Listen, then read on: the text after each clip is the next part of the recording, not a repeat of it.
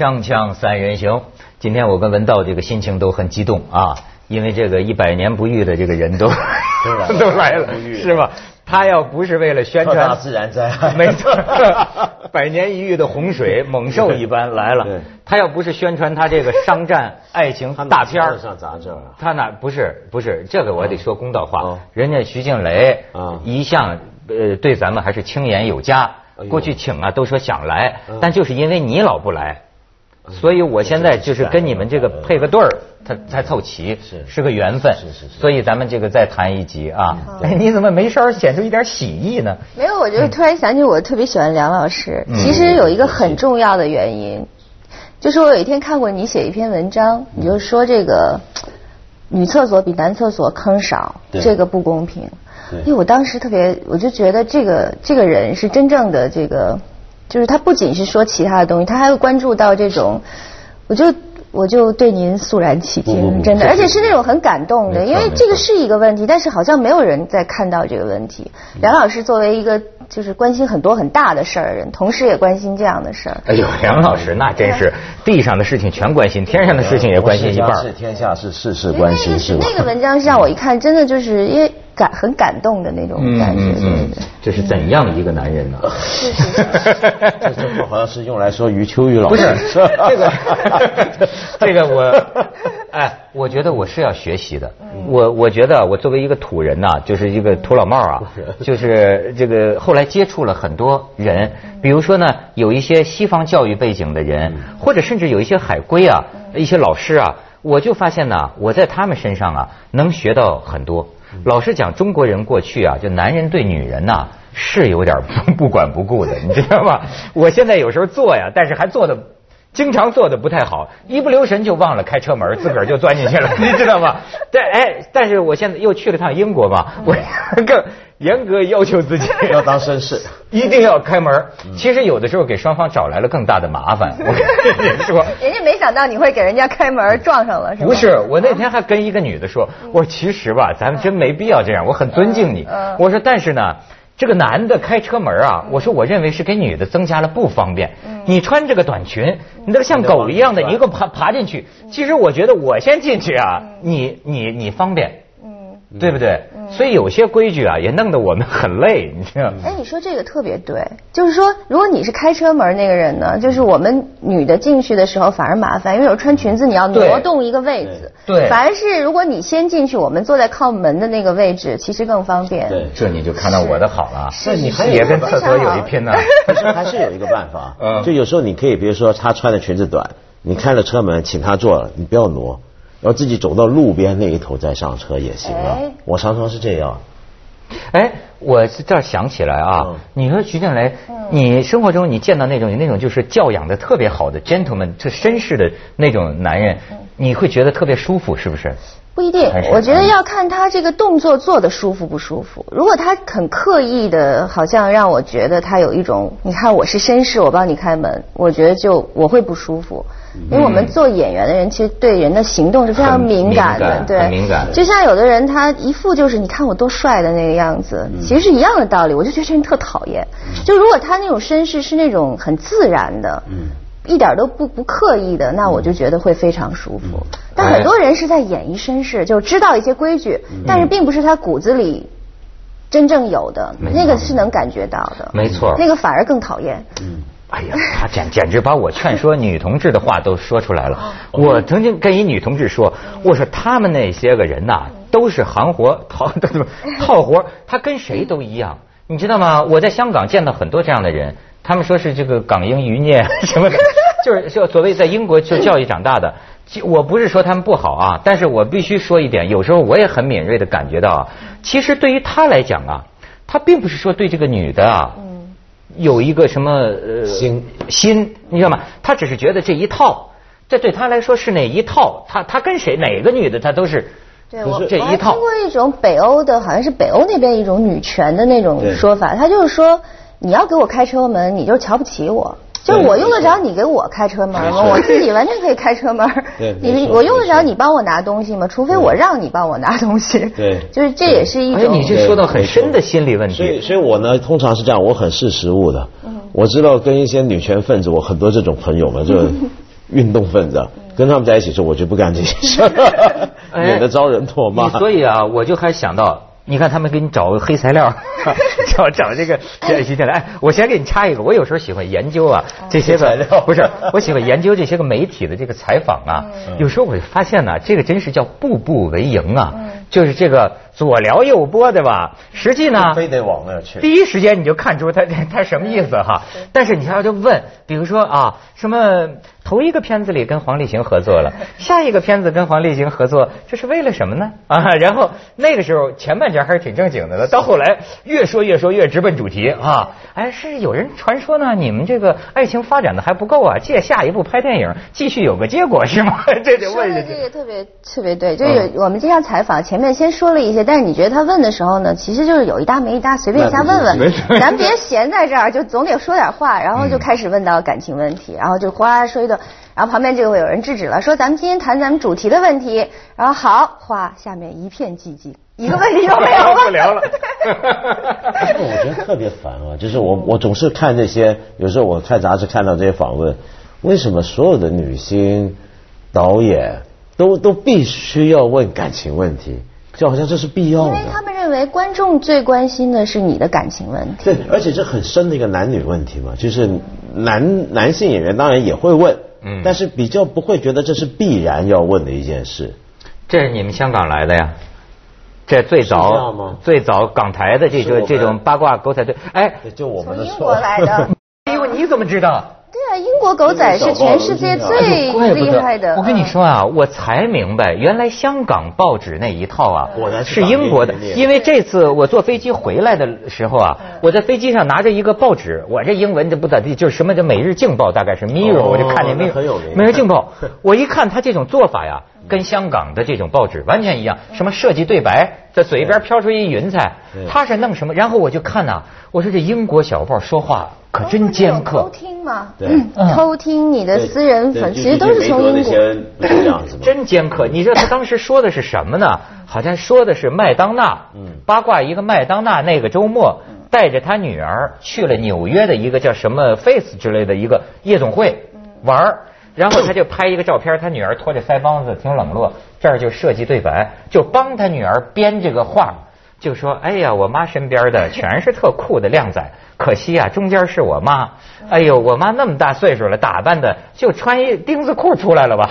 就是你就是想想想想他妈说，哎呦，我这妈呀，还有得有几百万岁了吧？我看这英文几百万岁，哎呦，他都开始舔了，就是你知道吗？什么开始什么 s u c k 是什么？suck。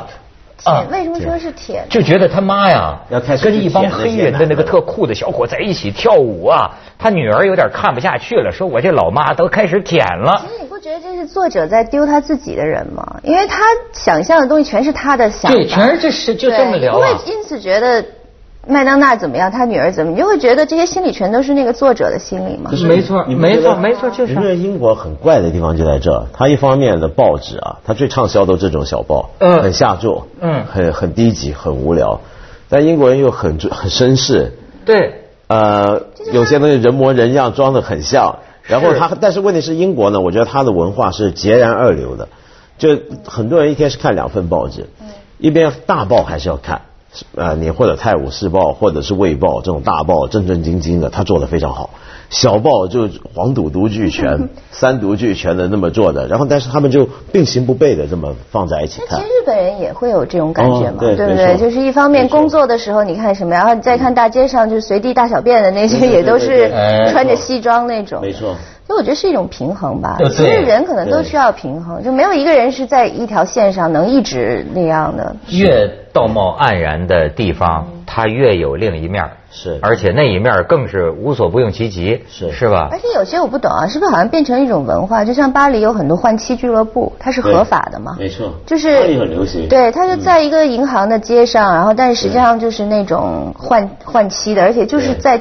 在那个地方，当时发生关系的，是那种。其实他也是很，我觉得每个地方其实都有这种。中国人也一样。中国人，哎呀，你说这个，咱这可能是同一个人跟咱们聊的吧？有有有一个人，跟中国男人去看了一圈就傻了。看什么？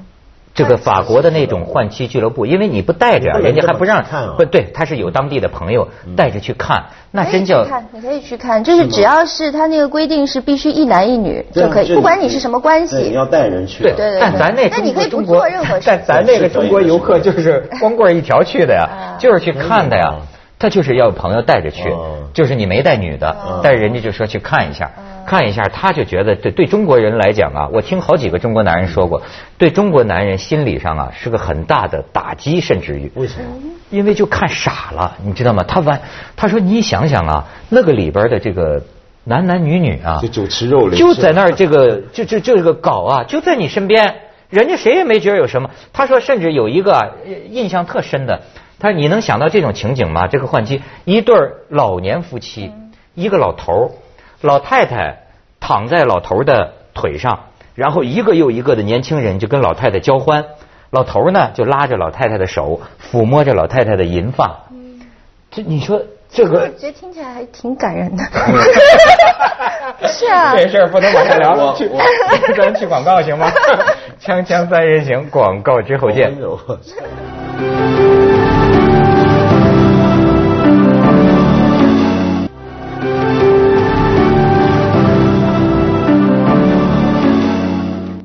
人徐静蕾是什么人？百无禁忌，什么都能聊，感人都说出来。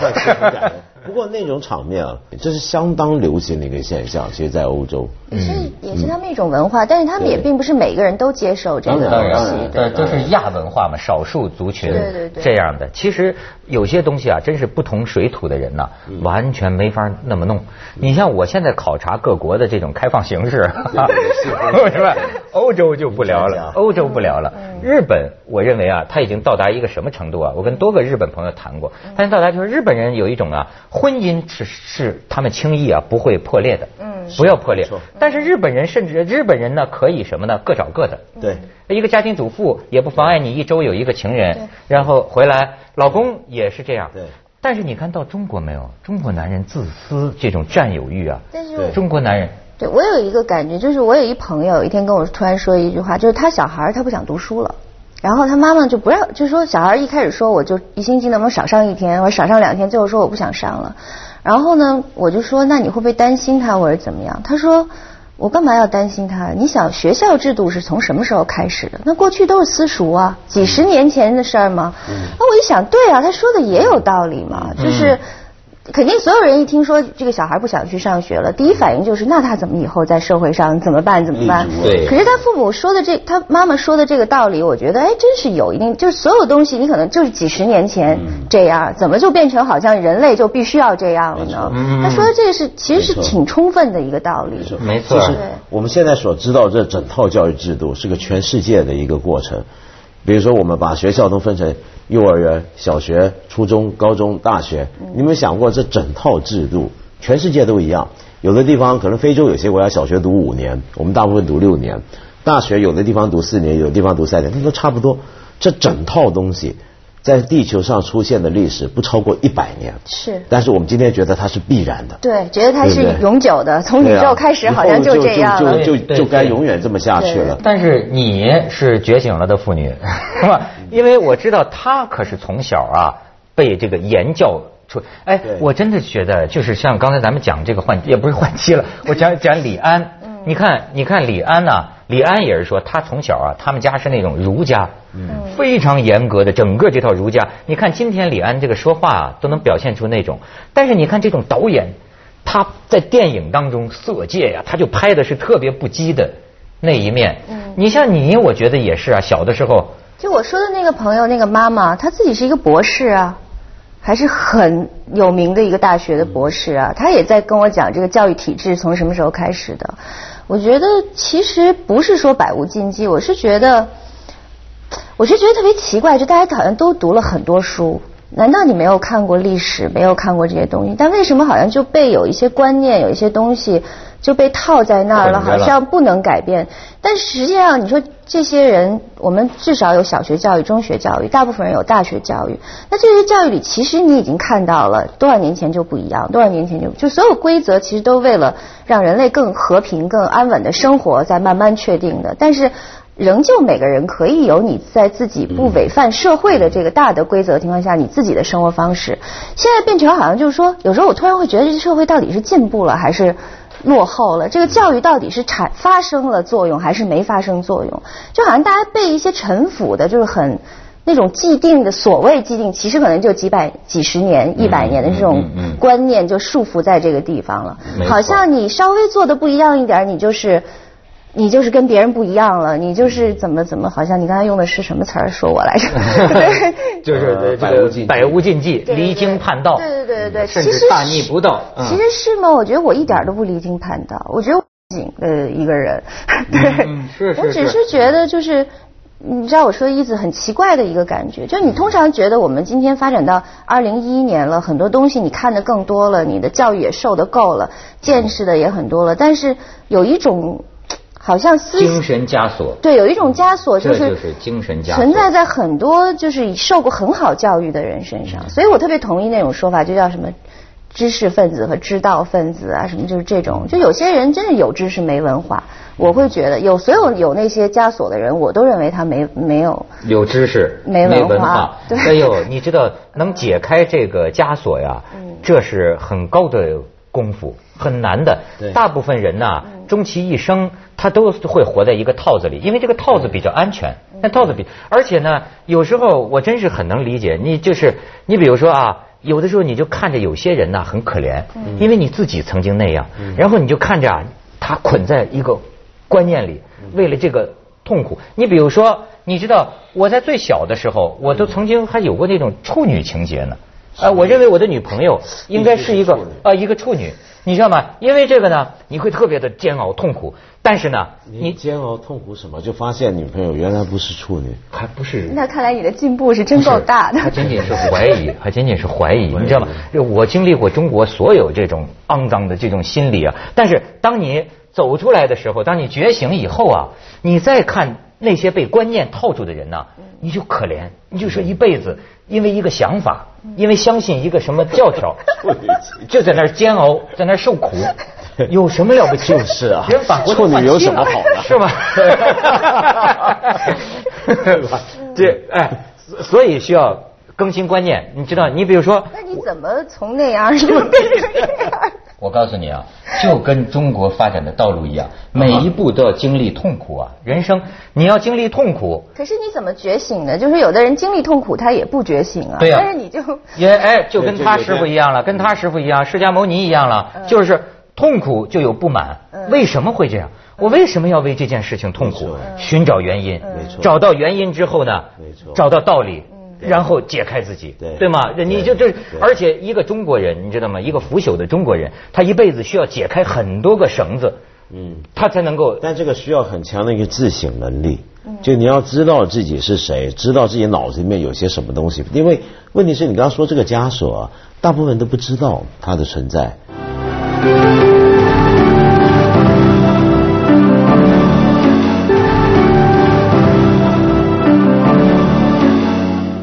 我就觉得很多事儿啊，习惯的呃有有时候觉得你觉得这个人好像跟大家不一样，但是那种不一样啊，呃，你很难说。我觉得件件事儿啊，一个人如果能自己思考过，自己求取知识，自己求取真相。你比方说徐静蕾，我就发现有一样我很赞赏，他最后自己啊求取了这个真相。他说道，又来了黑 说道，他说道，他说道，比如说。我就不期待我男朋友给我送花，他不给我送花，我一点都不会生气。嗯就是他说到多高的觉悟？为什么？我本人就是一个不会特别记得别人生日的人。如果别人对我这样，我会有压力。我也觉得必须这样对他。你看这觉悟是这样，就是说你希望别人怎么，就是怎么说？你希望别人怎么对你，你也要这样对人家嘛，对不对？所以，我对我就是一个会忘了生日啊，或者说我去觉得专门为一个日子去买礼物，这是一件没必要。就是你想到了任何时间我都可以送嘛。那既然是我是这样，我也不不不期许别人对我是这样。人家真对我这样，我还真的会有压力。哎呀，我会觉得。那我会觉得，哎呦，那我到他生日，我可不能忘了这个事儿。这个你知道吗？你发现没？这不是做女性啊，这是做人，是吧？他就而且我就很赞成，而且我觉得这里边还有一个原因，就是你那天说的，就是说呀，他这个演员呐，是不是格外对这个做戏啊，呃，比较敏感？是为什么我很认同啊？老实说，我不是不能给你们送花，你知道吗？我也不知道为什么我受到了什么教育。我要是送的时候吧，很戏剧性，不是很，就是我对我自己很瞧不上，就是我很害羞，而且我觉得很丑，我不觉得这是对女人的赞美真的这个也，我会觉得这个是一种你这也想多了。我是有什么感觉？就凡是形式感的东西，都会我觉得我在戏里。比如说那天我穿婚纱拍一个杂志，我当时就觉得，哎，我一会儿想演。落跑新娘，一会儿想演这个结婚了很要哭一下，剧情就来了就你知道，就是所有对，因为我是演员，所以我对所有形式感的东西都非常敏感。就是一戴上那个形式，我就觉得我要演戏了。所以，但生活中你就觉得我不想演戏，就是我那是我生活中的我自己，所以我什么形式我都不想要。那比如说结婚对穿一婚纱，我一点憧憬都没有，因为就像刚才说的，我一拍婚纱照，我就觉得我要演戏了，我一会儿要演落跑新娘，一会儿要演什么。可是这个没有时候那你要是婚礼，假设你将来结婚婚礼呢？我婚礼我也不想办，因为我觉得所有活动要重冲着很多人去表现一个东西的，那个对我来说都是工作。真我是咱俩真是对，在机长 不办婚礼啊。那这个东西啊，有时候是因为角度不一样，因为你是职业是个演员，对嗯，所以你会对这种事情特别敏感。但是反过来呢，我知道很多小孩啊，小女孩，嗯有些外国一些小女孩很奇怪，美国特别多这种小女孩，不知道怎么教出来的。你跟他们聊，你觉得他们人生中最大的梦想就是结婚那天在教堂里面，她穿个婚纱怎么样，然后做所有你刚刚说形式感的东西。我觉得是因为他们都不知道自己平常生活充满演戏成分，于是他们都很渴望演一场戏，那是他们一辈子最重要的戏。没错你是个演戏演太多的人，他们是个不演戏、没演过戏的人他憧憬那他他憧憬演戏。对就是，我觉得他可能也不是憧憬演戏，就是他觉得那种形式感会带来一种美好的情感那是。个戏剧戏剧效果嘛对对对？觉得自己像在电影。接着下来为您播出珍宝总动员》。植入人们心中的一个特别不靠谱的一个梦，让所有的女孩都像一个白色的婚纱。